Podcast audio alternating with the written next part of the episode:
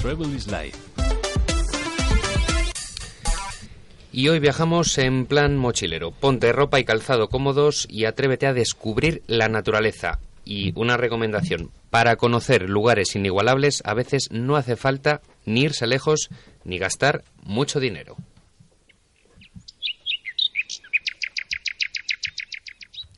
Aprovechando que está empezando el buen tiempo y que pronto va a comenzar la operación Bikini, hoy os traemos tres rutas de senderismo de, de diferentes dificultades, así que no hay excusa para no hacer por lo menos una de ellas. Así es, la primera ruta de la que vamos a hablar se encuentra aquí en Valladolid, concretamente en el pueblo de Tor de Humos. La senda es apta para cualquier persona y tiene una longitud de 3,4 kilómetros ida y vuelta. La ruta se llama El Mirador de Campos, que sale desde el mismo pueblo y llega hasta las ruinas del castillo de, de Tordehumos. Podemos subir por un camino que sale a continuación de la calle Cárcava y que va dando la vuelta al cerro. Cuando llegamos arriba, todo sorpresa. Vemos una amplia esplanada ovalada y abierta a los cuatro vientos. Gracias a esto, vamos a contemplar un- una impresionante vis- vista de, de Terra de Campos. De manera que podemos contemplar los pueblos de Montalegre, Medina de Río Seco y Morales. También el Valle del Sequillo y las laderas de Torozos. Incluso en días de buena visibilidad podemos observar la cordillera cantábrica.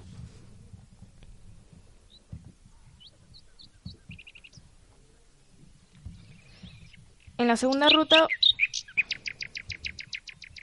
en la segunda ruta que os traemos nos desplazamos hasta Palencia, concretamente hasta la montaña palentina. Tiene una distancia de 6 kilómetros ida y vuelta. Se llama la ruta de la cascada de Mozabre. Se trata de una senda que sale de entre los pueblos de Cardaño de abajo y Cardaño de arriba, con 250 metros de desnivel. La ruta comienza a subir por una garganta, siempre acompañados del arroyo que deja la cascada. En el primer tramo de la ruta discurren pequeños matorrales que irá dejando paso a la roca a medida que vayamos descendiendo. Durante todo el camino estamos rodeados de la impresionante montaña del Espigüete, a nuestra izquierda con más de 2.400 metros, y a nuestra derecha el collado del, del cerro. Cuando llegamos al final de la ruta nos en- en- entramos con una caída de agua de más de 10 metros, que si el tiempo acompaña puede uno bañarse.